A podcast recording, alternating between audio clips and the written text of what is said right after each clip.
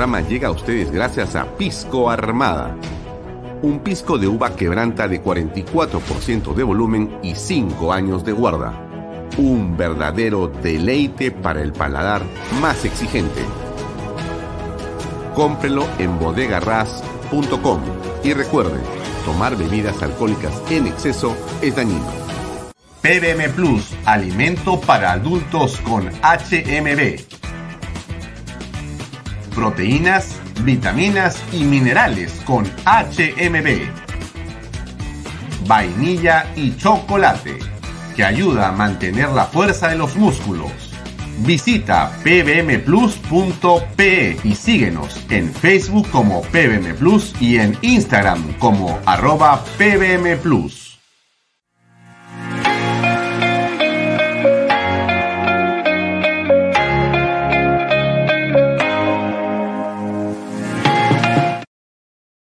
Bienvenido a la familia Sarcleti. Contamos con más de 20 años construyendo momentos especiales en más de 21 establecimientos ubicados en Lima y provincias. Tenemos la variedad de carta más grande para compartir en familia, con amigos o simplemente tomarte un tiempo para ti. ¿Estás listo para vivir la experiencia Sarcleti? ¿Qué tal amigos? ¿Cómo están? Muy buenas tardes, gracias por acompañarnos. Mi nombre es Alfonso Bahía Herrera, son las 6 y 35 de la tarde. Estamos en vivo como todos los días, de lunes a viernes, a esta hora en Vaya Talks por Canal B, el canal del Bicentenario. Gracias por seguirme en mis redes sociales, por las de Canal B. Como siempre les digo, véannos a través de la web de Canal B, también a través de la aplicación de Canal B. Si usted tiene un celular, si tiene una tablet, si está en su computadora o si está en su cama con un Smart TV, también lo puede hacer perfectamente. Por cierto, nos puede seguir en el canal 95 de Best Cable. Best Cable es uno de los cables más importantes en el Perú, es un operador importante en Lima Metropolitana. De hecho, llega al sur de la ciudad, al este de la ciudad y al norte de Lima, la zona populosa, las zonas populosas, ahí donde otros cables no llegan eh, ni por precio ni por calidad ahí está Best Cable con su señal y nos puede encontrar en ese, en ese cable con el número 95, canal 95. Usted pone con su control remoto y va a ver la programación completa de Canal B, el canal del Bicentenario. También nos puede seguir como en este momento por las redes sociales en Facebook de expreso.com.p. Estamos saliendo en directo y los días domingos puede escuchar Bahía Talks a partir de las 5 de la tarde por PBO Radio 91.9 de la FM. Gracias por acompañarnos a todos los amigos que se conectan. Eh, les mandamos un saludo. Yo tengo aquí en mi panel de control para que sepan. Tengo las redes sociales del Facebook de Alfonso Valle Herrera y las redes sociales del YouTube Alfonso Valle Herrera, por si acaso. O sea, que usted pone un, pone usted un comentario en esas redes sociales, yo los puedo leer mientras estoy viendo el programa y muchas veces yo mismo me encargo de poncharlos. A veces no, porque a veces está nuestro equipo de producción, pero también yo eh, escojo algunos de los comentarios o los pongo. No siempre, ¿eh? algunas veces sí. Bien, 6 y 37. Eh, em, varias cosas que comentar en el programa de hoy. Comencemos por contarles esto. Hemos estado transmitiendo ayer y en estos días lo iremos haciendo hoy y mañana. Lo hemos hecho hoy y lo haremos mañana también. Una entrevista muy interesante con Miklos, con Miklos Lucas, este pensador peruano, este filósofo peruano que eh, habla sobre diversos temas relacionados a la tecnología y a cómo la tecnología puede también traer la destrucción del ser humano si no sabemos entender dónde está la utilidad y dónde está el peligro de la misma. Miklos está en Lima en estos días, ha estado dando varias conferencias, hemos estado juntos en algunos momentos muy interesantes y vamos a estar todavía en varias, varias oportunidades más, seguramente compartiendo otros eventos, pero me refiero a que es interesante escuchar a Miklos Lucas en, en Canal B, en esa entrevista que se la hago en el mes de mayo del 2015. Mire, estamos hoy día ya en primero de septiembre del 2022. O sea, casi, casi, casi hace siete años y medio atrás, ¿no? Eh, es muy interesante. Sí, yo creo que efectivamente Jorge Sánchez, buen point. Eh, es un gran conservador. Sí, efectivamente, es un gran... Miren, antes que conservador es una muy buena persona, porque yo lo conocí sin que habláramos de conservadurismo. Eh, en realidad fue una interesantísima oportunidad que tuve la suerte de conocer a Miklos en una cena que hizo Diana Seminario en su casa con muchas personas. Y cómo es la vida, ¿no? Uno a veces, pues bueno, así son las afinidades, ¿no? yo estaba sentado conversando con varias personas y por alguna razón hice un comentario, Miklos también, comenzamos a, eh, básicamente mantener una conversación inmediatamente y nos terminamos separando del grupo de personas y nos vamos conversando los dos. Eh, muy interesante, ¿no? Me quedé quedando una buena, un buen rato con Miklos, muy, Miklos, muy interesante. Bueno, pero eso les contaba porque Miklos, este, para, para mí es una gran persona. Evidentemente es un tipo inteligente, que tiene una formación estupenda y es un gran conferencista. Está haciendo muchas muchas conferencias ahora y eso me da a mí muchísimo gusto. Siempre el progreso de las personas a mí me da mucho gusto, pero me, llena de alegría. Y Miklos además se lo merece porque él ha trabajado muy duro y en un mundo en el que la, eh, digamos, el pensamiento y la posición de una persona eh, a veces incomoda a otras. Y, y, en este mundo donde el conservadurismo dice algo y el progresismo junto con la caballería saltan para atacar. Y surge, entre otras, la cultura de la cancelación, de la que hemos hablado aquí en algún momento antes. Y usted le he puesto ejemplos y todo. Esta cultura que busca destruir lo que opinas, porque opinas, ¿no es cierto? Y quieren desaparecerte de las redes sociales, de la academia, de el ámbito social, del ámbito financiero, del ámbito académico, de donde sea que estés, quieren pulverizarte por haber osado pensar distinto. En fin, los libre progres son así, pues, ¿no? Liberales progresistas, dicen, pero intolerantes hasta el tuétano. Así que, eh, mira, no, no me extiendo más porque no, no, no es el momento de hablar de Miklos, de ahora, pero sí les, les recomiendo que vean eh, el programa de hoy y el bloque estelar donde está Miklos a las tres y media con esta conversación con, que es muy interesante.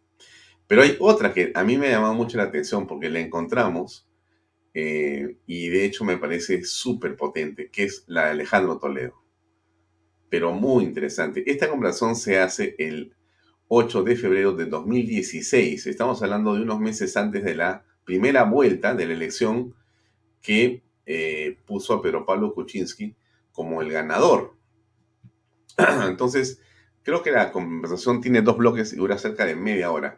Yo le recomiendo que la escuche y la analice porque es muy interesante ver eh, la posición de Alejandro Toledo. A estas alturas creo que podemos decir con bastante, este, digamos, claridad que es un cínico, contumaz, ¿no? Y eso me parece que es algo eh, muy importante de apreciar. Por eso, si usted mira esa entrevista, eh, realmente uno termina por este... No sé si parece sorprenderse, porque no es una, sorpresa, pero sí es, es, interesante, ¿no? Una persona cómo puede mentir de esa manera. El relato de Alejandro Toledo es eh, un, uno que él ha construido, pero que en el fondo se actualiza con esta orden del Departamento de Justicia de los Estados Unidos de las últimas horas de devolver al Estado peruano 668 mil dólares captados y eh, confiscados de la utilidad de las eh, prebendas coimas de las casas compradas con lavado de activo en Maryland, Estados Unidos, de Alejandro Toledo. Como ustedes saben, en el año 2019 Alejandro Toledo fue detenido por eh, la justicia norteamericana a pedido de la justicia peruana, que durante meses o años lo estaba sindicando como lavador de activos por los casos no solamente eh, Ecoteva, ¿no es cierto?, que es esta compra de oficinas y casas y pago de hipotecas con dinero de la corrupción, sino también por los dineros recibidos de Odebrecht para el caso de la Interoceánica, que eh, entiendo por testimonios de Jorge Barata superan los 30 millones de dólares. Y creo que hay algo más, otra empresa más ahí, creo que es Camaro Correa o algo así, que también entregó dineros al señor Toledo por confesión del señor Maiman, que lamentablemente ya falleció. Pero todo eso es parte de este entuerto en torno al cual está Toledo. Toledo sale libre básicamente por el COVID y lo mandan a su casa con un griete en, en, la, en, la, en el tobillo, en la pierna, eh, en la mano, no sé en dónde. Es un grillete electrónico, ¿no? Que lo mantiene a él ubicado por GPS eh, donde sea que se encuentre en los Estados Unidos. Y claro, en este momento se espera que el secretario general de los Estados Unidos, el señor, creo que es Blinken, eh, apruebe la extradición de Toledo para que venga acá a sentarse eh, en piedras gordas a dar cuenta por las cosas que ha hecho. Esa es la eh, posición de Alejandro Toledo en este momento. Y escucharlo en esta entrevista es realmente muy interesante, muy interesante. Les contaba, porque este es el bloque estelar del día de hoy de Bahía Talks y tenemos hoy a un invitado estupendo, realmente estupendo, que es eh, el eh, doctor Eric Urbina, que va a acompañarnos dentro de media hora para hablar sobre la coyuntura constitucional en el Perú. Hay tantas cosas que conversar con el doctor Urbina que estoy seguro va a ser utilidad para todos nosotros. Ahora bien, ¿por dónde comenzar, no? Quizá me gustaría escuchar, es que hay varias cosas que podemos tocar. De hecho, yo tengo preparado, este, este es para una noticia sobre Toledo. Estados Unidos devolverá al Perú 686 mil dólares de corrupción vinculada a Odebrecht y Toledo. Ese es el titular que nos ha, eh, digamos, eh, recordado las andanzas del presidente. El general Tuse o Tuse pide apartarse de investigación a Herbie Colchado. Bueno, tuvo un rapto de eh, corrección ética el general y ha dicho que él no ve el caso de eh, Colchado. ¿En qué terminará eso? Pero hablemos de otros temas que son realmente muy, muy interesantes. Miren, hoy día estuvo Alfonso Ayamato en em, el Congreso de la República. Yo tuve una entrevista, no una entrevista, eh, en, el, en, el Juego de los Pasos Perdidos, este espacio que está en la antesala para ingresar al Congreso de la República estuvo presente junto con otros eh, colegas periodistas y logró unas declaraciones de el señor Bermejo, ¿no es cierto? Bermejo, el inefable Bermejo. Muy interesantes, pero muy interesantes. Así que se las voy a, a, poner y vamos a comentarlas porque es muy eh, útil escuchar a Bermejo pero déjeme detenerme después de sus respuestas para comentarle por qué creo que Bermejo no dice exactamente lo que son las cosas. Cada uno tiene, por cierto, la libertad para poder interpretar los hechos políticos como a uno le parecen. Bermejo piensa una cosa, bueno, hay otros que pensamos otra cosa. Igual ocurre con el caso de nuestro otro inefable Torres, Aníbal Torres desde Puno, las alturas de Puno lo han eh, seguramente entusiasmado, lo han energizado a este hombre el día de hoy, que ha estado también particularmente eh, puntual en ciertas cosas. Vamos a escuchar después a Aníbal Torres. A una, una, una primera parte del programa un poco oficialista, siempre para comentarla con bastante interés. Y después vamos a escuchar también al presidente o al decano del Colegio de Lima, y también a la congresista Patricia Juárez, que tiene mucho que decir al respecto de lo que está pasando. Pero escuche, comencemos con Bermejo, porque es muy interesante. Yo, yo le pido a usted, usted me va a decir que no quiere escuchar a Bermejo, que está hasta acá de la política. Bueno, yo creo que la gente que ve este programa, ¿no? Le interesa la política. Así que vamos a escuchar al representante más insigne de este gobierno en el Congreso. mira, yo eh, no lo hemos conversado, hoy vamos a conversar con la bancada. Lamentablemente es el círculo vicioso en el que seguimos enfrascados. Esto parece una pregunta de la semana pasada, de la semana anterior y del mes anterior y del año pasado, ¿no? Es lo único que tienen para hacer. Lo de ellos es interpelar ministros, censurar ministros y buscar vacancias. La verdad que es aburrido, pues se vuelve ya monotemático. Y creo que deberían mirar un poco las encuestas, ¿no? O sea, este Congreso tiene 6% de aprobación. No recuerdo desde la dictadura de Fujimori un Congreso tan desprestigiado como este, pero insisten porque la verdad, en el fondo creo que no solamente el tema del enfrentamiento político, yo creo que sobre todo que no tienen ninguna propuesta para el país, ninguna. Miren, eh, déjenme comentar lo que dice Bermejo, porque me parece muy interesante hacerlo. Eh, esa es la posición, por cierto, por cierto del señor Bermejo.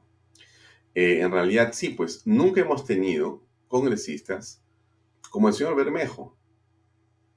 Seguramente yo creo que una parte de la mala imagen y de ese 6% eh, que apenas aprueba el Congreso de la República y de la alta desaprobación que tiene el Congreso pasa por tener congresistas como Bermejo. Quizá si no estuviera en el Congreso, estoy seguro que eso podría subir varios, decenas de puntos. Pero no solamente eso. Eh, Bermejo dice que el Congreso no ha hecho nada, y claro, no ha hecho nada en la dirección de destruir el país. No ha hecho nada en la dirección de liberal, liberalizar el Estado para que los corruptos vivan y roben a mano abierta. Claro, el Congreso no ha hecho nada para arrodillarse al presidente de la República y a los designios de Perú Libre que hubieran sido fatales para la nación. Muy por el contrario, el Congreso se ha parado con todos sus defectos, ¿ah? con todos sus defectos, con todos sus problemas, con todas sus incompetencias y con todos sus bermejos. Ha habido un grupo, un puñado de congresistas valientes que decidió dar la cara y enfrentarse justamente a personas como Bermejo. Y logró poner y ratificar al señor Julio Velarde en el Banco Central de Reserva, poner un nuevo directorio, nombrar a los nuevos tribunos del Tribunal Constitucional, poner y hacer leyes para blindar justamente al Congreso de la República de lo Ejecutivo. Logró hacer que los padres de familia tengan acceso a los textos escolares, porque es su derecho. Y le puedo decir al comité que olvida, porque tiene una memoria realmente para cosas irrelevantes grandes y para lo importante, políticamente muy astuto porque no las menciona, ahí no dice nada, pero hay una decena de cosas que el, Congreso ha hecho que son sumamente importantes para el país, pero eso no dice nada. Él dice, no ha hecho nada, no, no, él tiene que decir así, congresista Bermejo, con respeto, corrija usted, usted tiene que decir, el Congreso no ha hecho nada de lo que yo dije, gracias a lo cual el Perú se ha salvado. Y si todavía este, tenemos en este momento una baja desaprobación, es porque yo soy congresista todavía. Eso sí puede decir congresista. Estoy seguro que la gente está totalmente de acuerdo con usted. No se ha debatido en un año nada importante para el país y los proyectos de ley que son de importancia se tiran para atrás, ¿no? Ya han visto cómo se negocia. Ayer han visto el tema de los chats, ¿verdad? ¿Han visto cómo manejan el tema de, cómo se apoya o no se apoya un proyecto de ley? Es lamentable. El tema de los chats. Déjenme hablar de los chats un ratito. Otra vez una carátula de la República, una carátula de la República, que surge a partir de la fotografía de un celular de la congresista Patricia Chirinos, es sacado de contexto, lo acá, porque el chat da la impresión que se está negociando, que es de lo más infantil el, el, argumento, pero no importa, vamos a hacer con el argumento infantil que se está negociando porque como Mari Carmen ha sido este, eh, eh, llevada a ética porque le agarró el brazo a Chabelita, ¿no es cierto? Entonces, seguramente en la tesis del periodismo, del periodista o de la República es que eh, van a votar por el proyecto de ley de Chabelita que quiere incorporar la hora de refrigerio como hora laboral, cosa curiosa, en todo el planeta no existe eso, pero quiere incorporarla, entonces Mari Carmen Alba va a votar en favor de eso para que no la sancionen en ética. Bueno, solamente eso pues de una, y lo han hecho titular del, día lunes, titular, titular, titular, primera página. Negocian. No, salió American Carmen así que eso no era así, que era una descontextualización. Pero no solamente salió ella, salió Chabelita. Le pasé los videos yo a usted. Donde Chavalita dice, eso no es así, no tiene nada que ver. Por lo demás, los congresistas todo el tiempo se están pidiendo ellos mismos apoyo a sus leyes, aunque sean descabelladas como la señora Chabelita. Pero ¿qué cosa dice Bermejo? ¿Ven ustedes cómo se negocia? ¿Ven ustedes cómo se negocia? Oye, yo me gustaría conocer, a mí me gustaría ver el chat del señor Bermejo. Y me gustaría ver el chat de algunos congresistas de la República, los llamados niños. Y me gustaría que esos congresistas pusieran su chat para ver cómo es que hay un trasiego, no de un proyecto de ley, bueno, fuera un proyecto de ley. Que pongan su chat para conocer cómo piden puestos de trabajo y cómo piden prebendas para votar, para que se mantenga Pedro Castillo y continúe con ese círculo vicioso de la corrupción en costado del Palacio de Gobierno, donde el presidente es el cabecilla, según la Fiscalía. De eso, ni una palabra. Ven ustedes, dice, cómo es el, cómo intercambian favores. Eso nunca se ha visto. Uy, está, está pues, este, como hemorroides el, el, congresista. Impresionante. Nunca se ha visto. Dios, ya, ya se, creo que tenían que agarrar a Bermejo. Se desmayaba Bermejo. Se desmayaba Bermejo. Nunca, escuchen ustedes, nunca, nunca. El país y los proyectos de ley que son de importancia se tiran para atrás, ¿no? Ya han visto cómo se negocia. Ayer han visto el tema de los chats, ¿verdad? han visto cómo manejan el tema de, cómo se apoya o no se apoya un proyecto de ley. Es lamentable. Pero se, ha empezado a... Tres perdón, congresista, Sí, estamos en vivo para Canal N, pero son tres cambios importantes en la policía. Se cambia de comandante general cada 30 días.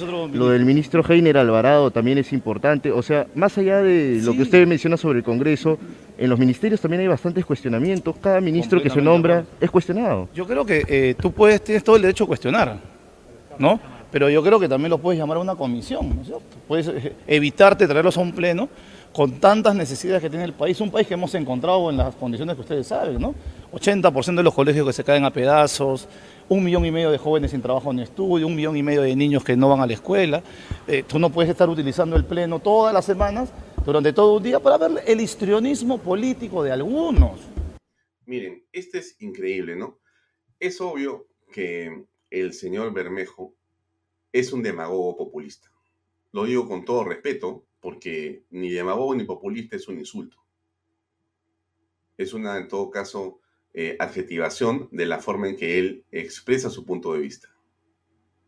Y yo, en mi derecho de poder opinar, como usted también, señaló que el señor Bermejo es un demagogo populista. Y le quiero explicar por qué. Porque uno debe tener razones y en todo caso ser lo más em, claro en relación a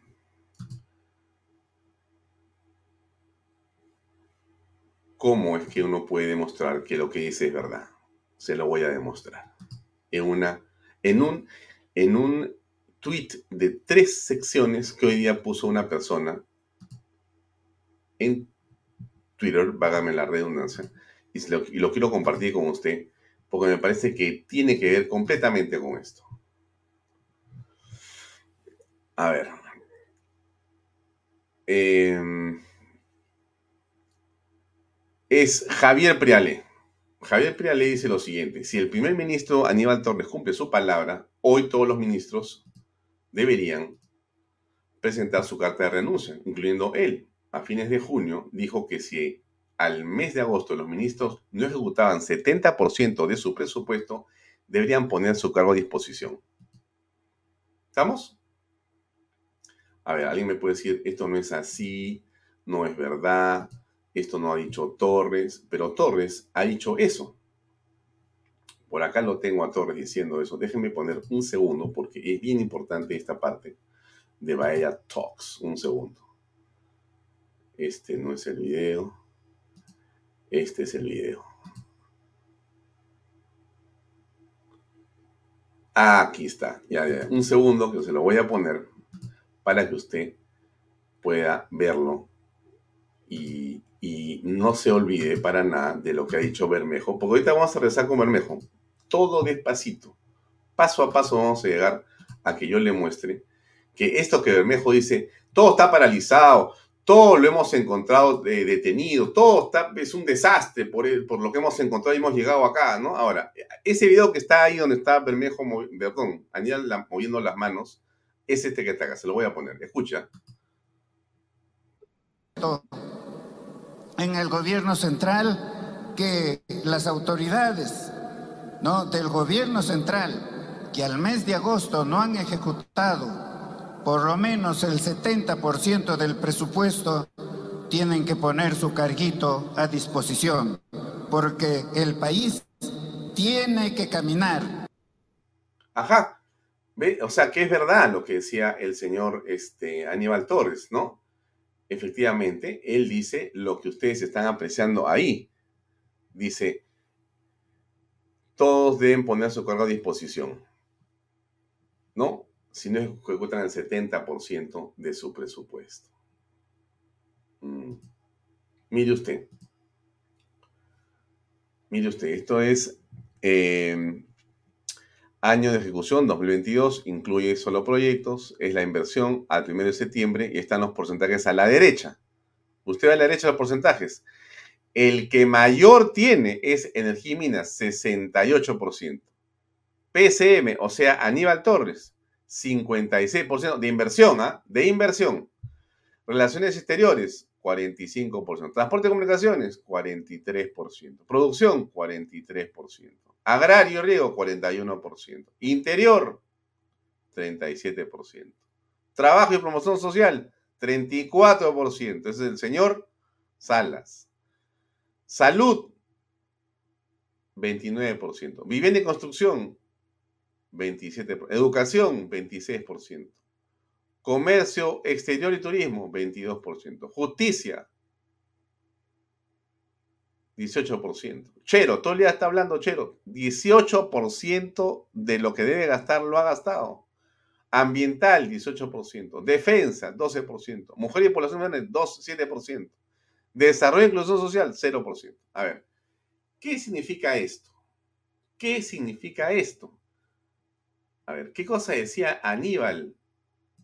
A ver, ¿qué decía?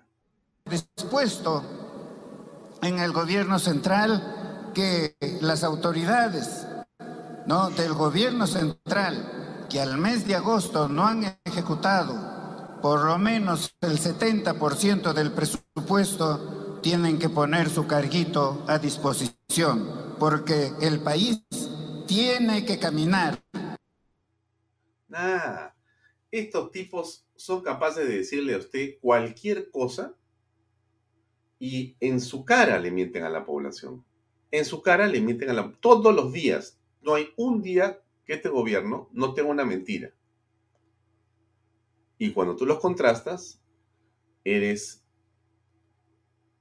eh, fujimorista, aprista, corrupto, eh, oposición, eres este los que no reconocen los triunfos. Ahora ya vas a ser narcotraficante, ¿ya? Porque ya el discurso de Aníbal Torres en Puno es el, el, el, narcotráfico ha tomado la Fiscalía de la Nación. O sea, la señora Patricia Benavides y la señora Barreto prácticamente son dos jefas de la mafia narcotraficante. Eso es lo que está induciendo y está deslizando irresponsablemente calumniosamente Aníbal Torres, el primer ministro del Perú.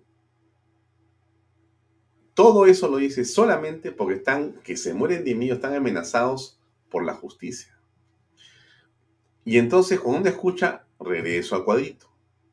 Y usted mira lo que ha pasado el primero de septiembre, usted se da cuenta que estos señores no han cumplido nada de lo que dijeron que iban a cumplir. Deberían irse todos.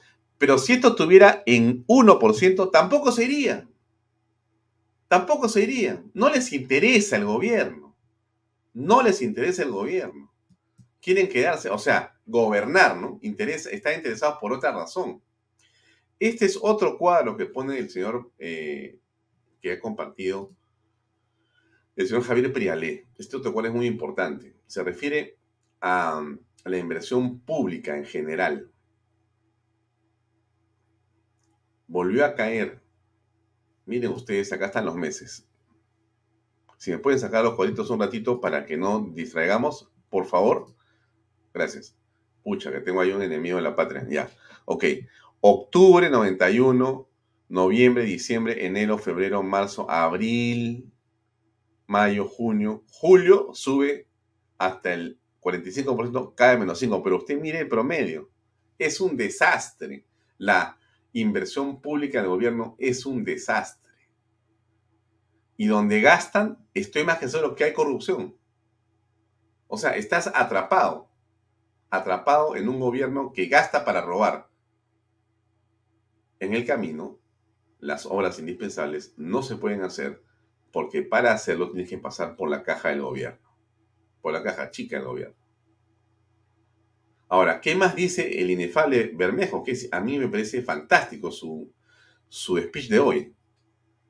La verdad, como digo, ya hasta como obra teatral ya aburrió escucharlos insultar, agredir, difamar, cuando el país está reclamando otra cosa. Si no, no tendríamos 6% de aprobación. Pero ese mensaje también es para el... Torres? Perdón, perdón. Ese mensaje también es para el Ejecutivo. Heiner Alvarado, según el Ministerio Público, sería cabecilla de una organización criminal. Pero eso es una tesis. Yo, mira, la vez pasada no, no quiero volver a esa discusión con, con los amigos de la prensa, ¿no? Pero una tesis es eso, ¿no? Una tesis puede decir cualquier cosa que crea el fiscal que... que... Para terminar, ¿no? Yo les respondo a todos, no se preocupen. Eh, este, lo que el fiscal crea, pero no siempre es cierto. Pues yo digo, si está todavía en investigación, que culmine la investigación, que se haga la denuncia correspondiente y que siga el concurso tranquilo de la, la justicia. Tranquilo de la justicia. Es una tesis. Mm, yo, creo que el señor eh, Bermejo, insisto, con el respeto que me merece la investidura de congresista, pero con la libertad que tengo como ciudadano de opinar, como tenemos los peruanos, de opinar, más y sobre todo porque es un funcionario público. Él es un empleado de nosotros, los ciudadanos. Entonces, a este empleado le decimos lo siguiente, no porque sea un asunto peyorativo tener un empleado, sino porque él tiene que responder, ¿no es cierto? Cuando tú aceptas ser empleado, tienes responsabilidades y respondes frente a tus empleadores. Nosotros los que pagamos impuestos, usted, señora, yo, todos nosotros, señor, que usted paga, amigo, joven, estás en la universidad, igual pagas impuestos. Bueno, tú eres el empleador del empleado Bermejo. Y tú puedes pedirle y exigirle cuentas al señor Bermejo sobre lo que hace. Entonces, el señor Bermejo eh, se refiere nuevamente Déjenme, déjenme poner esta partecita final. Con, los, amigos de la prensa, ¿no? Pero una tesis es eso, ¿no? Una tesis puede decir cualquier cosa que crea el fiscal que, para terminar, ¿no? Una tesis no puede decir cualquier cosa. Eso es una falacia. Eso es, nuevamente, digamos, desconocer el sentido de las instituciones tutelares como la Fiscalía y el Poder Judicial y querer simplemente burlarse de la justicia. Una tesis podrá ser en, digamos, a una universidad como la que tiene títulos el señor Pedro Castillo. La tesis podrá ser de lo que quieran, pero la tesis fiscal no es cualquier cosa. Y la tesis fiscal que señala al presidente Pedro Castillo como cabecilla de una organización criminal no es una cosa que se le ha ocurrido a la señora porque estaba paseando y de repente tuvo una aparición divina. La señora Patricia Benavides y la señora eh, Barreto, la fiscal contra la corrupción del poder, han investigado a decenas de personas. Han corroborado cientos o miles de elementos de convicción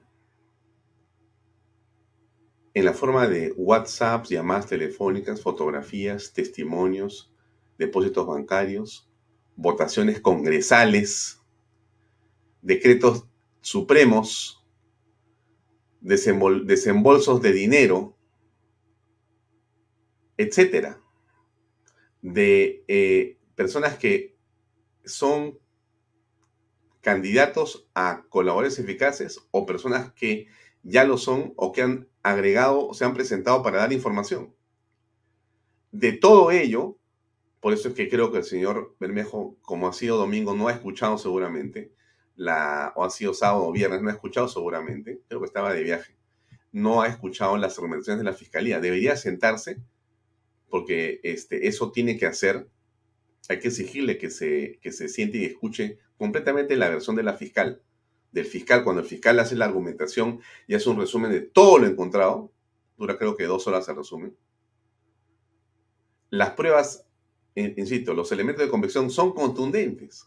No es una teoría fiscal. Él dice, una teoría fiscal que puede, puede decir lo que sea, puede pensar pues que el cielo es, es azul, que el, que, el, sol es este, de agua, que, que, va a llover, eh, no sé, él, cree que la tesis puede ser lo que sea. No es así.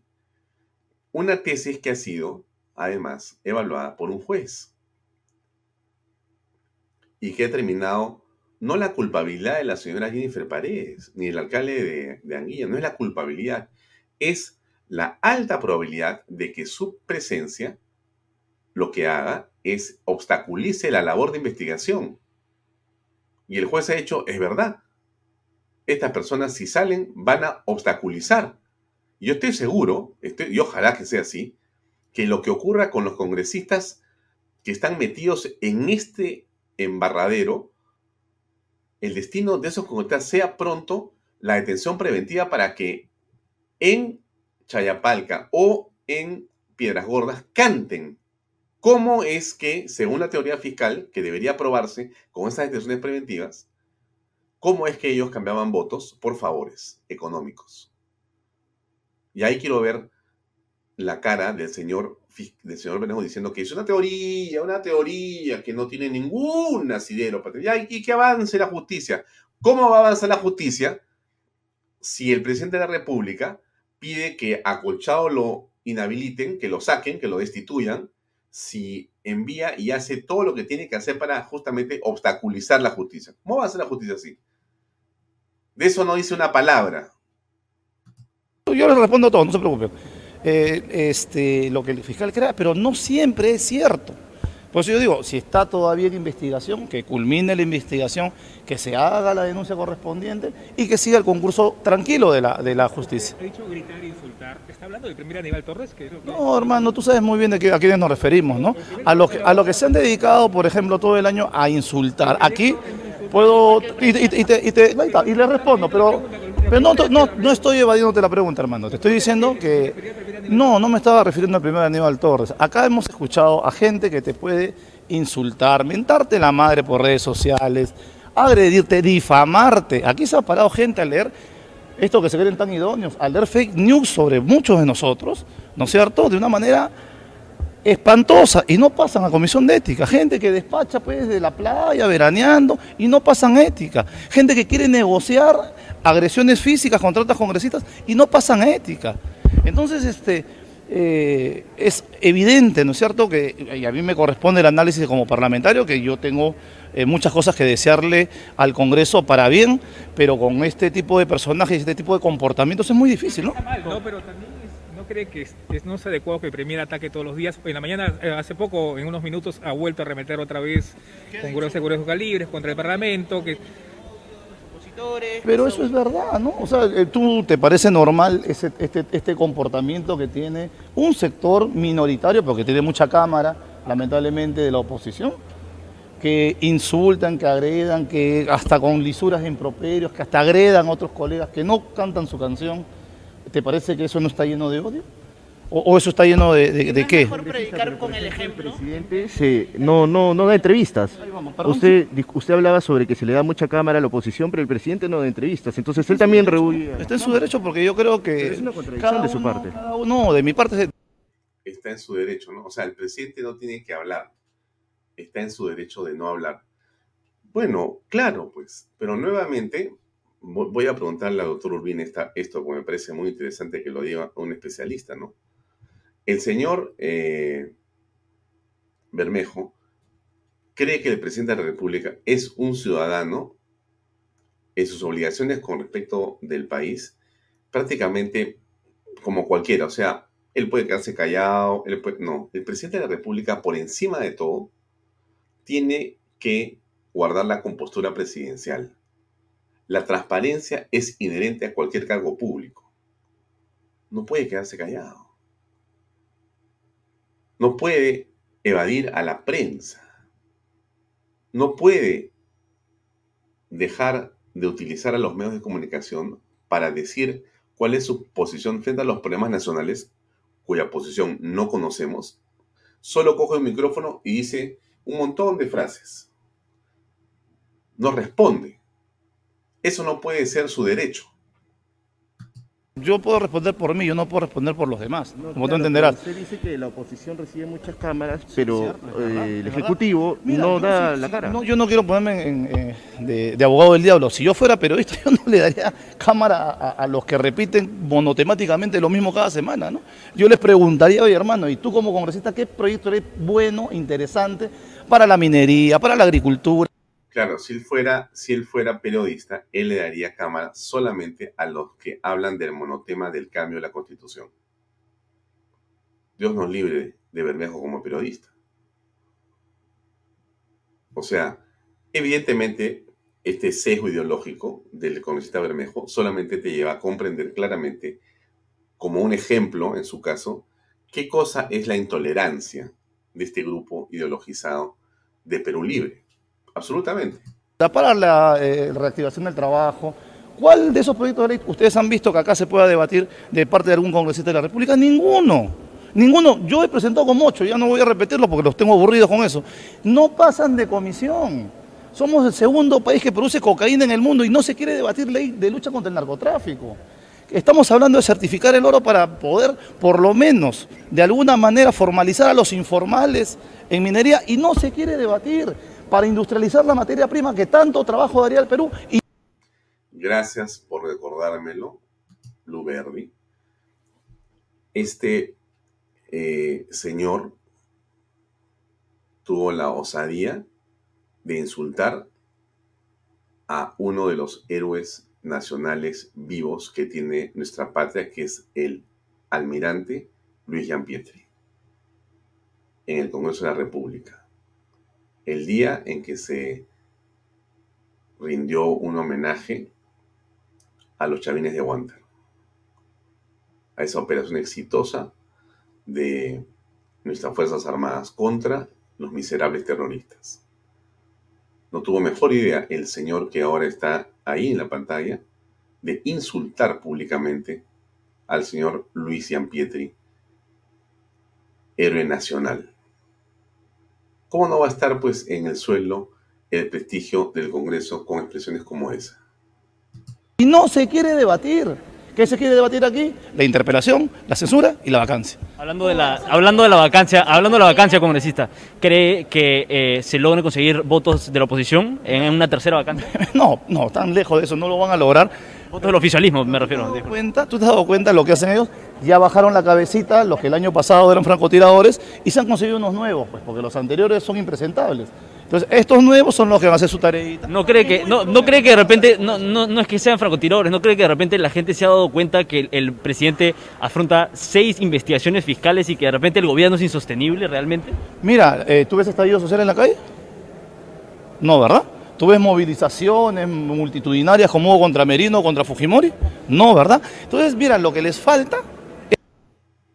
Yo creo que el señor eh, Bermejo debería acompañar al presidente a una de sus giras.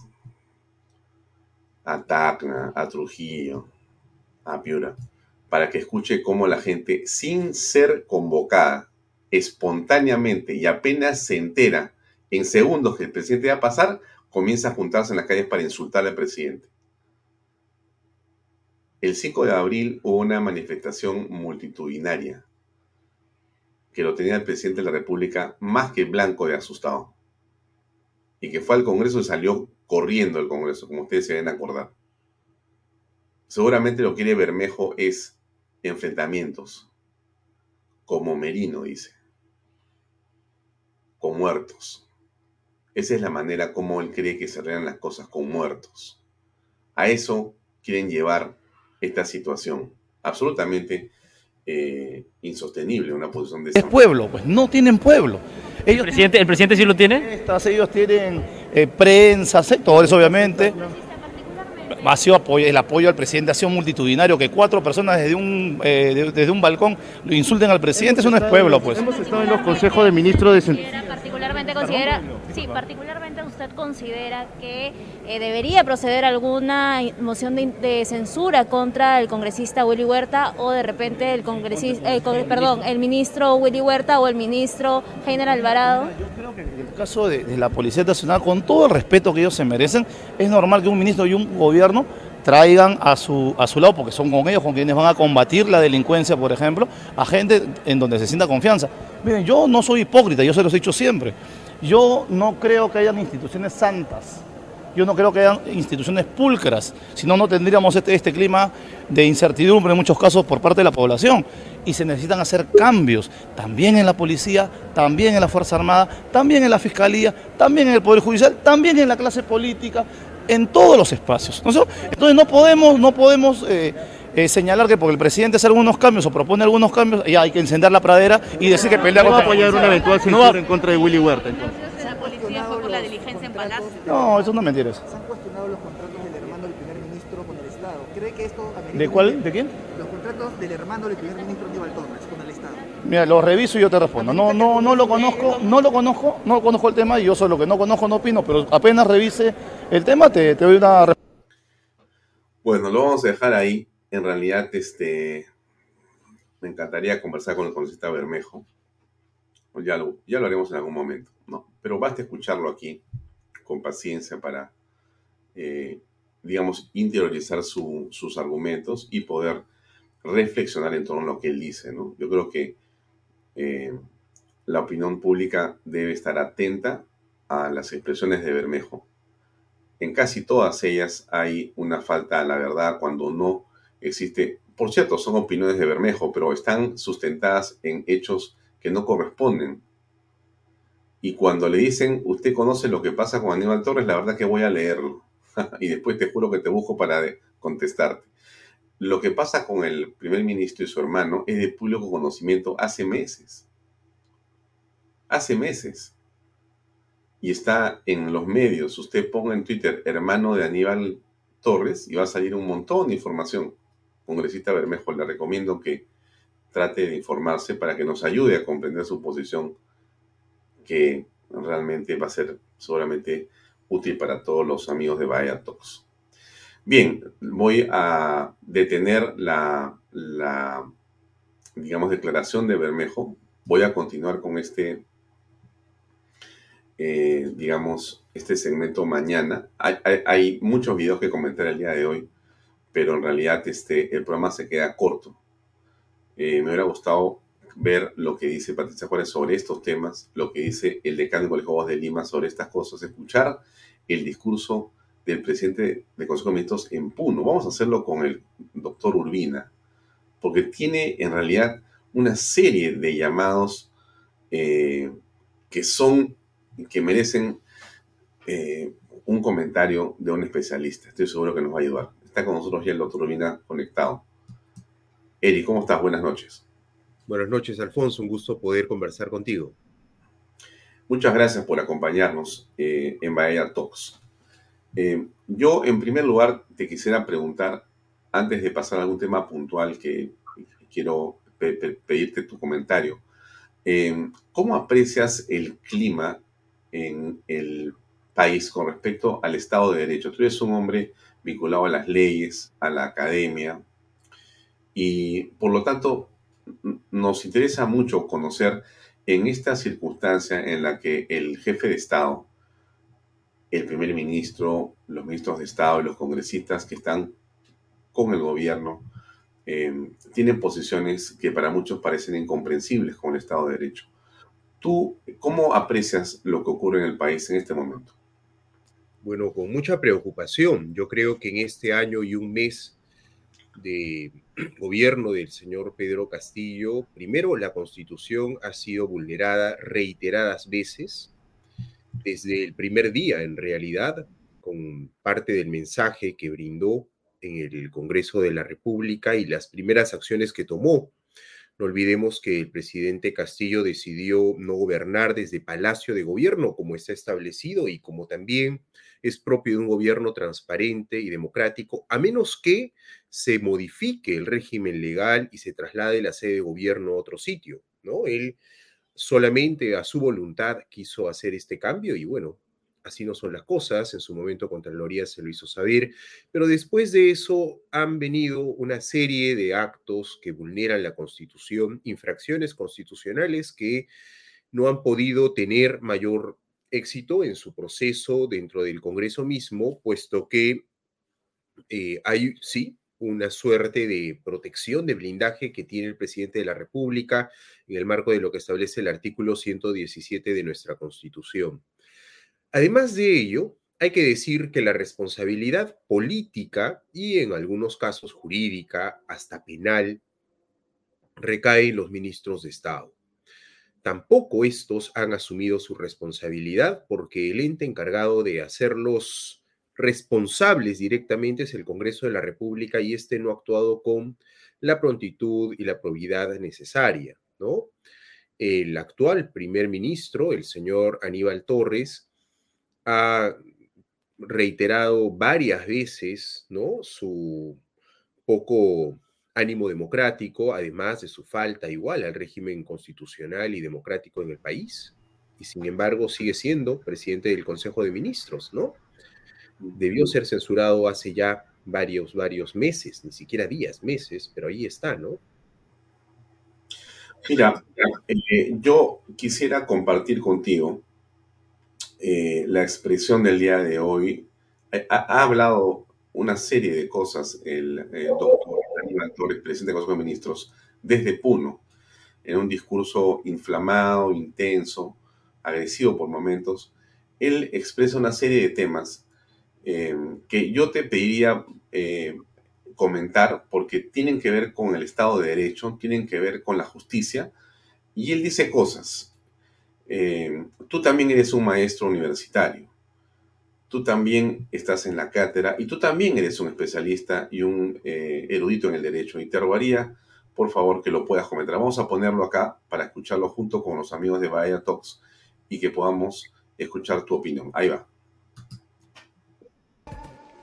Que no son menos absolutamente que nadie, ni del más leído, ni el del más rico, ni del que pertenece a una clase social potentada. Hemos visto aquí esa representación de los ronderos que realmente desde que aparecieron son los que hacen justicia en el Perú, que nunca la tuvieron. Porque ¿qué hace la justicia ordinaria? La justicia ordinaria administra la justicia de acuerdo a clases sociales. Por eso es que los pobres permanecen en la cárcel y los ricos siempre están en libertad, por más grande que sea el delito que han cometido. Ahora lo estamos viendo. Y tengo que decirles a ustedes y todos en el Perú, en el último rincón de nuestra patria, tiene que darse cuenta de cómo se está administrando justicia hoy día. Administra justicia, por ejemplo, quien siendo fiscal de la nación ha cambiado a la fiscal que investigaba a su hermana por el presunto delito de narcotráfico. Pero no es solamente eso. Ha cambiado al fiscal que investigaba a otros grandes narcotraficantes. Y eso da lugar para que la población pueda presumir válidamente que un sector de la justicia en el Perú ha sido tomado por el narcotráfico, por la corrupción. ¿Qué piensas, eh, Erika, al respecto? Bueno, recién estoy viendo este video y la verdad es que estoy bastante, bastante asombrado. Debo decir que yo estudié Derecho, Introducción a las Ciencias Jurídicas, con un libro del doctor Aníbal Torres, que además era, y creo que estoy siendo muy justo al decir era, un prestigioso catedrático en San Marcos, ¿no? Que un profesor universitario se exprese de esa manera, y estoy hablando de alguien entendido en leyes, doctor en derecho, es bastante preocupante creo yo que ha cruzado un límite. No es la primera vez que tiene un discurso de esta naturaleza y creo que no solamente eh, falta a su formación jurídica, sino también a su propia vocación docente. El señor Torres sabe perfectamente en qué consiste el principio de separación de poderes, sabe perfectamente que aquello que ahora mismo él está haciendo le puede traer también consecuencias jurídicas, además de las políticas. ¿Por qué? No es cualquier ciudadano que finalmente puede despotricar del sistema de justicia, del gobierno, del Congreso, etc. El señor es el primer ministro. Aquello que dice tiene no solamente una repercusión política, sino también, ojo, jurídica. Él no puede desconocer el Estado de Derecho. Él ahora mismo lo que está haciendo o pidiendo es que se desconozca al Poder Judicial. Eso no, puede ser pues aceptado en un Estado de Derecho y mucho menos eh, que provenga de la boca del primer ministro, ¿no? Los pobres eh, están presos y los ricos están libres, entre otras cosas, y se refiere prácticamente a la eh, doctora Patricia Benavides, fiscal de la Nación, como una persona que está siendo influenciada, por llamarlo de una manera, por el narcotráfico, porque el video de él es extenso, hemos tomado una partecita, pero si uno escucha todo, realmente es bastante preocupante que una autoridad como eh, el primer ministro de la nación tenga una posición de esa beligerancia y de ese enfrentamiento y casi ya yo eh, eh, calumnia contra una funcionaria del Estado como la fiscal de la nación. ¿Qué va a pasar? Él no puede ser tan ligero, de hecho la propia señora de Navides podría denunciarlo. Si es que él conoce de algún tipo de interferencia, algún tipo de corrupción, que va directamente con la fiscal de la nación que denuncie, está en la obligación como ciudadano y más aún si es el primer ministro, ¿no? Él debería de denunciar. Y si es que no tiene esos elementos, pues no podría hacer ese tipo de comentarios tan a la ligera. Esto, ojo, la doctora Echaíz, que es de hecho experta en materia penal, lo comentó con mucha lucidez en su intervención en el Congreso de la República. Estas frases, como las que viene reiterando el señor Torres, pues no es la primera vez, están tipificadas en el Código Penal, ¿no? Claro, el delito lo sabe ella que es penalista, yo me dedico al derecho constitucional, pero por lo que recuerdo de mis clases y formación jurídica mínima, esto es un llamado a la insurgencia, ¿no? Esto es un desconocimiento del Estado de Derecho.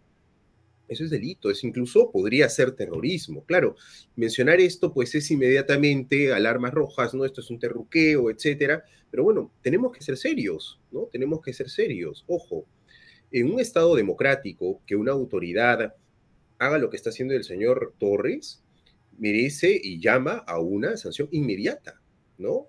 Claro, como el señor Torres sabe que mientras el Congreso no lo toque, puede hacer y decir lo que quiera, pues abusa ¿no? de ello. Mm. Y el problema es que todo esto genera precedentes que eh, podrán mañana más tarde ser usados por otros, ¿no? Es muy peligroso lo que está haciendo y daña profundamente nuestra democracia.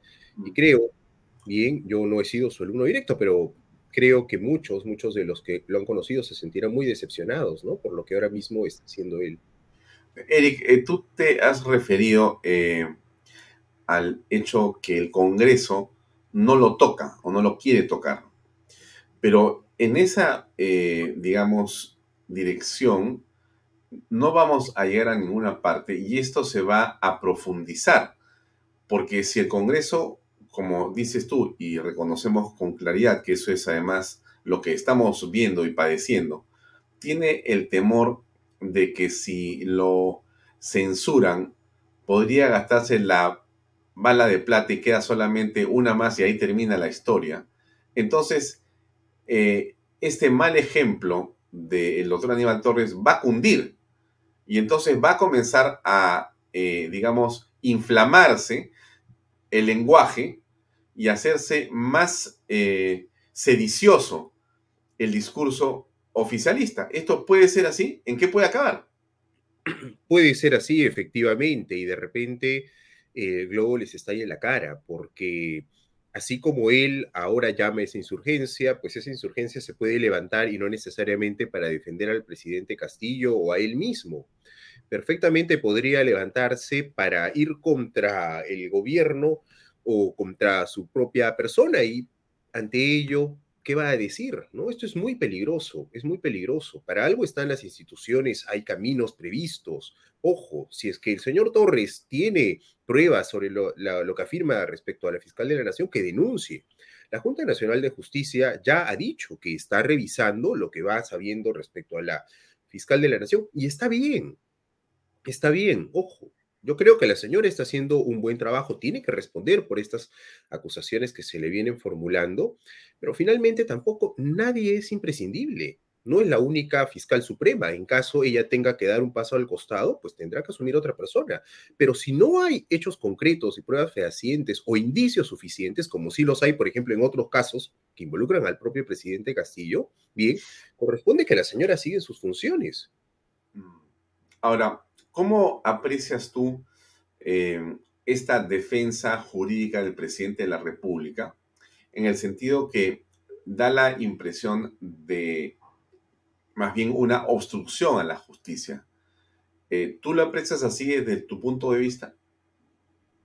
Sí, yo creo que es muy defectuosa y he podido conversar con amigos eh, litigantes en materia penal ¿no? Creo yo que el consejo que viene recibiendo el presidente Castillo en materia jurídica, por lo menos, es bastante deficiente. Ha cometido muchos errores la propia defensa, ¿no? Y errores que no solo han perjudicado al presidente Castillo, sino a su entorno más próximo, ¿no? A su familia. Si es que hoy la señorita Paredes está en una prisión preventiva, es entre otras cosas por los actos que su eh, padre putativo ha cometido, ¿no? Y esto bajo la vista y paciencia de quienes lo asesoran jurídicamente, ¿no? Y también preocupa que eh, ministros de Estado con formación jurídica, estoy pensando en el ministro de Justicia, en el ministro de Trabajo ahora, ¿no? Y en el propio primer ministro, pues hayan realizado actos que, ojo, igual pueden tener una clara, clara responsabilidad penal, ¿no? Como por ejemplo el hecho mismo de obstruir a la justicia, el encubrimiento personal. Hasta ahora no sabemos qué pasó realmente con la señorita Paredes cuando fue buscada por la Policía Nacional, ¿no? Una buena defensa jurídica y defensa jurídica, ojo, a la cual todo ciudadano tiene derecho, pues lo primero que debe hacerle es decirle que se ponga a derecho. Probablemente hoy estaría bajo un arresto domiciliario o de repente un impedimento de salida del país, pero no en una prisión preventiva, que debe ser siempre, siempre, ojo, la última ratio. Esto no debe ser lo usual. Lo usual debe ser que una persona sea investigada en libertad. Pero cuando existen situaciones como las que han pasado, ¿no? Las que hemos visto todos, pues obviamente el propio sistema judicial tiene que protegerse para poder administrar correctamente justicia.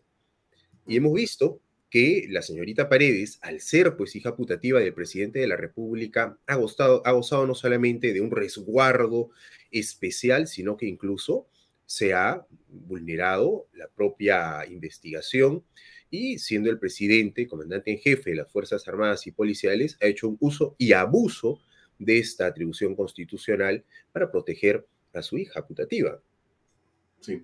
Algunos eh, miembros del oficialismo señalan que lo que la fiscal eh, viene haciendo, o la fiscalía viene haciendo, es una tesis y casi lo extrapolan al concepto de teoría de una especie de fantasía. Em, no sé si has tenido oportunidad de escuchar la sustentación, toda o parte de lo que señalaba el fiscal que eh, sustentó la prisión preventiva. Ahí eh, se han eh, esbozado con alguna precisión y detalle una serie de elementos de convicción. ¿Cuál es tu percepción de lo que pasa con la señora Jennifer Paredes y su prisión preventiva? Bien, bueno, he podido escuchar casi en su totalidad la sustentación por parte del fiscal y también por parte de los abogados de la defensa, ¿no? Y también el, finalmente la, resolución del juez, ¿no? Creo que hay elementos suficientes.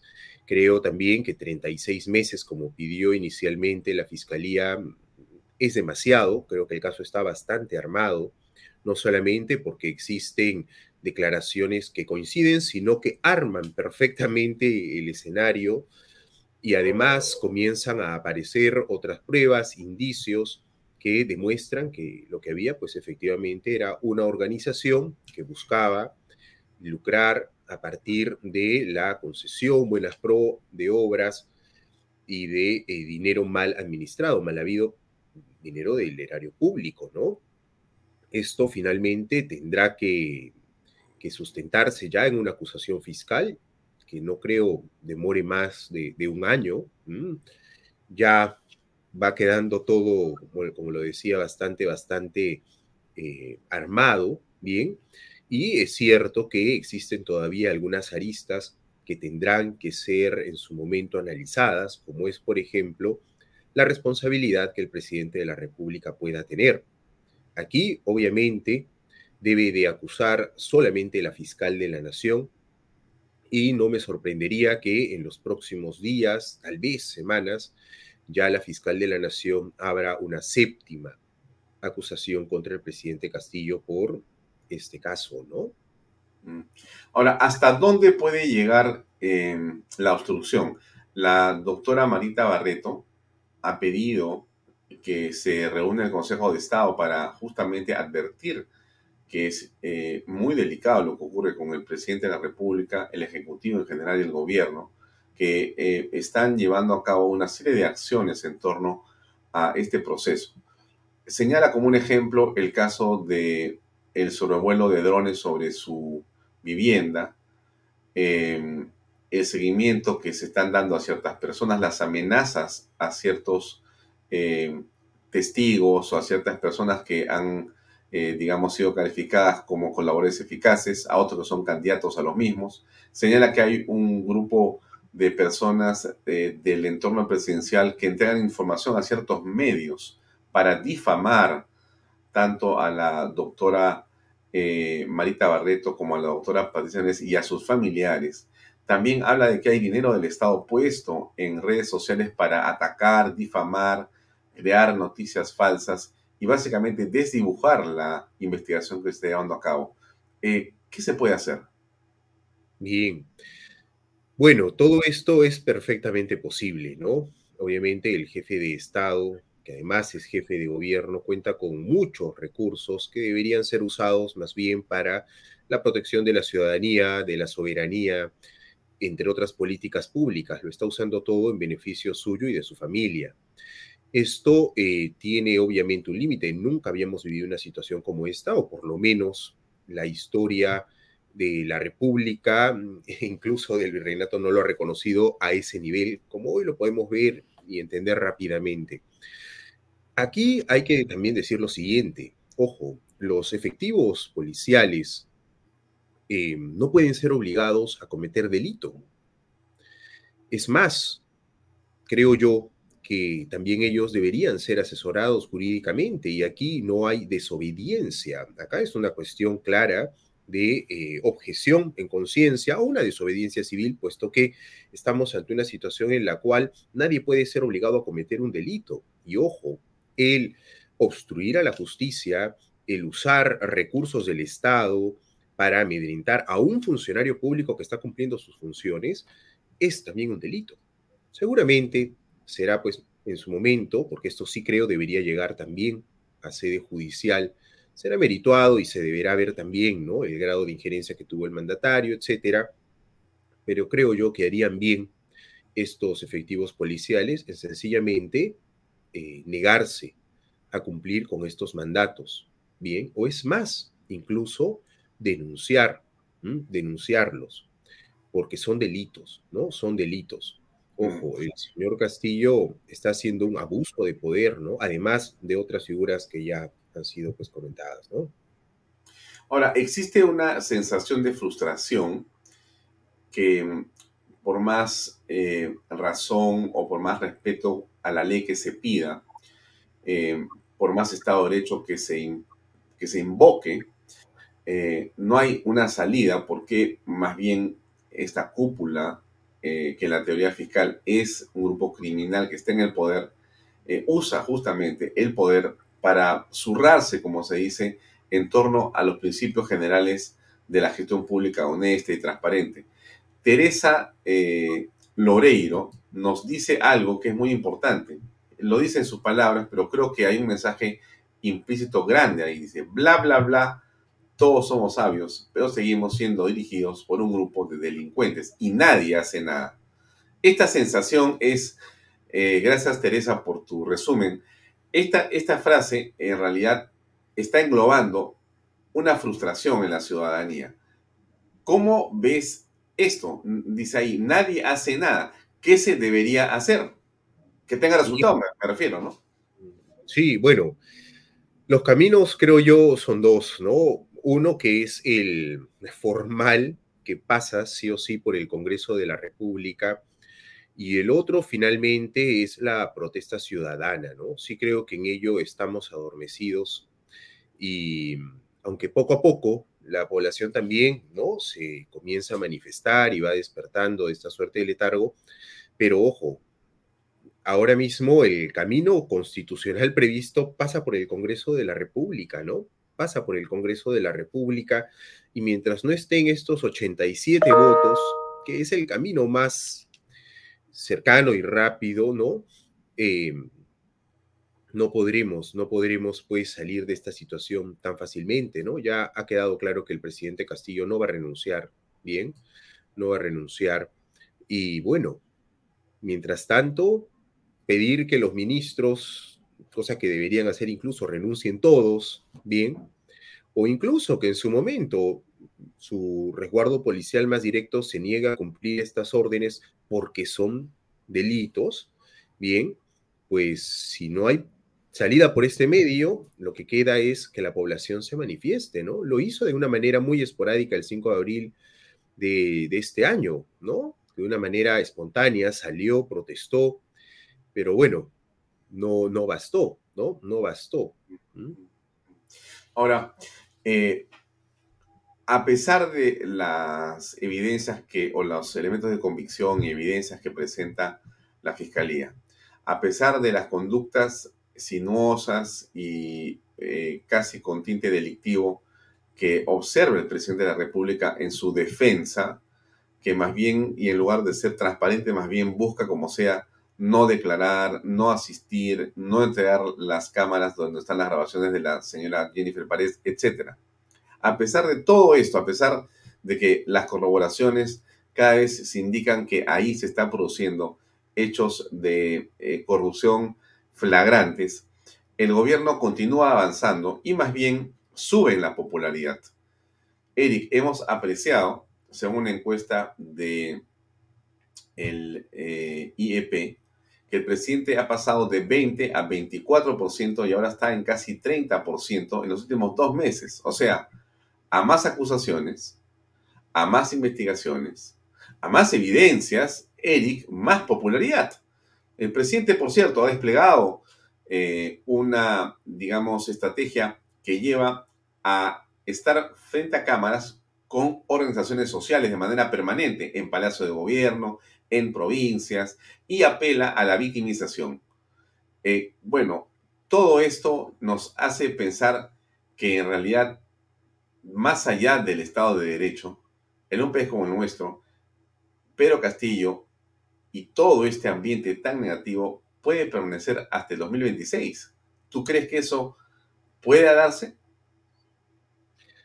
Es una posibilidad. Yo aún creo que no será así, porque... Mm, ¿Crees o quieres? Bueno, tal vez es lo que quiero, ¿no? Es tal vez esa la, la realidad. Ojo, es cierto que acá ya en una suerte de juego de poder eh, ha buscado un enemigo, inicialmente quiso que sea el Congreso de la República, se ha dado cuenta que no se puede pelear con ellos porque parte de su permanencia está en que este Congreso no se vaya, si este Congreso hubiese sido disuelto, probablemente el siguiente no hubiese tenido eh, mayor presencia de Perú Libre y seguramente lo hubiesen ya vacado y por ello tampoco no presionó ese botón, ¿no? Y, no creo que lo haga, no creo que quiera disolver el Parlamento. Sin embargo, ya ha encontrado un nuevo enemigo, ¿no? Y es la Fiscalía de la Nación y también será el Poder Judicial. Entonces aquí hay, también hay que decirlo, hay un gran malestar por parte de muchos ciudadanos que ven frustrada su ansia, su, su deseo de justicia y que también ven al Poder Judicial como un enemigo y en muchos casos porque son víctimas directas, ¿no? De procesos interminables, de igual pequeñas coimas para eh, dejar libre al que robó el celular, al que violó a la, a la hija, etcétera.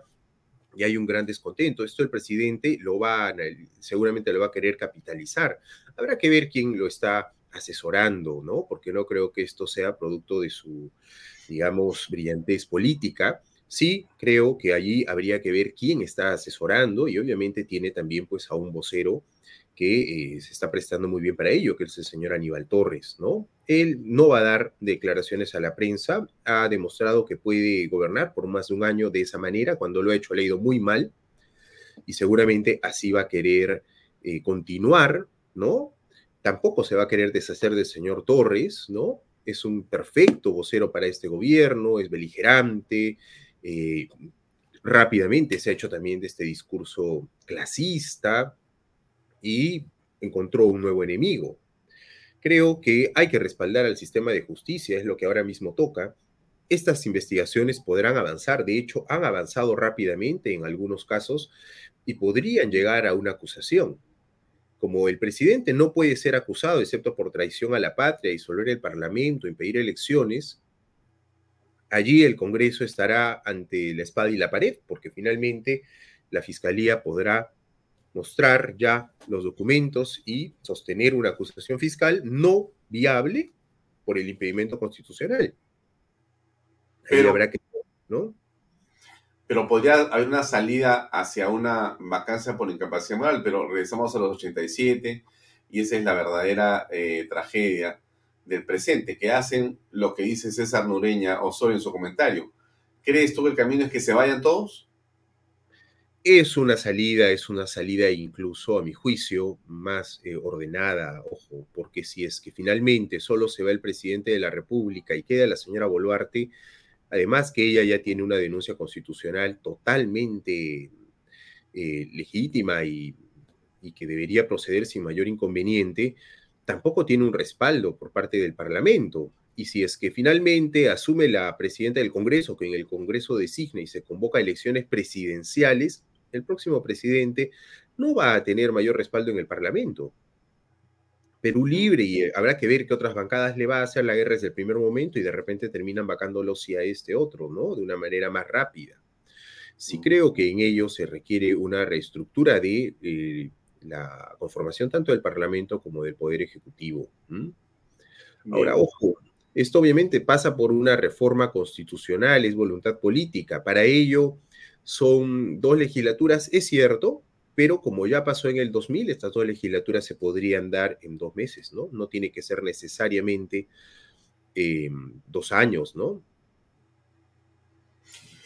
Bien, Eric, son las 7:52. Eh, te agradezco mucho por habernos acompañado en estos minutos. Ha sido muy útil tu comentario y hasta otra, hasta otra oportunidad. Muy amable por tu tiempo. Gracias a ti, Alfonso. Buenas noches. Gracias, muy buenas noches.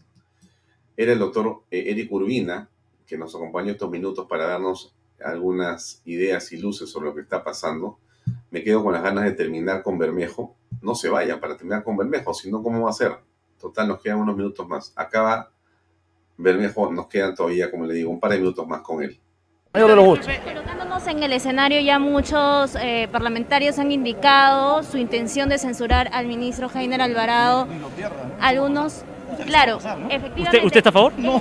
En ese escenario, ¿usted considera que el presidente debería de cambiar esa cartera en la, brevedad posible? Mira, eh, es un escenario que es evidente, ¿no? Ya llamaron a, pleno el lunes, van a degollar al, ministro, ni lo dudes, ¿no? O sea, ni te lo pierdas porque eso va a ser un show eh, para toda la familia, como dicen, ¿no?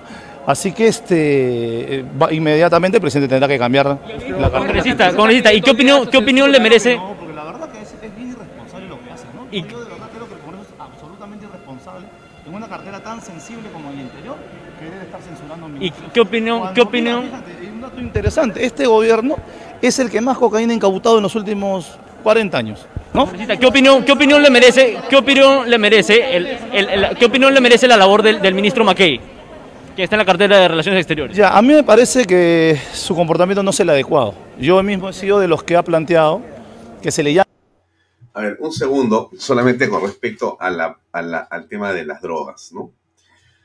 Eh, ese tema de las drogas hay que verlo con mucho cuidado, con mucho cuidado. Vamos a imaginar por un momento que la expresión del cometa Bermejo es cierta, de que se ha incautado más droga. ¿Eso significa algo o significa nada? porque conocemos claramente que precisamente en la zona de Cajamarca prácticamente se ha liberalizado el tema de la amapola. Y seguramente como en ningún otro gobierno ha habido tanta libertad.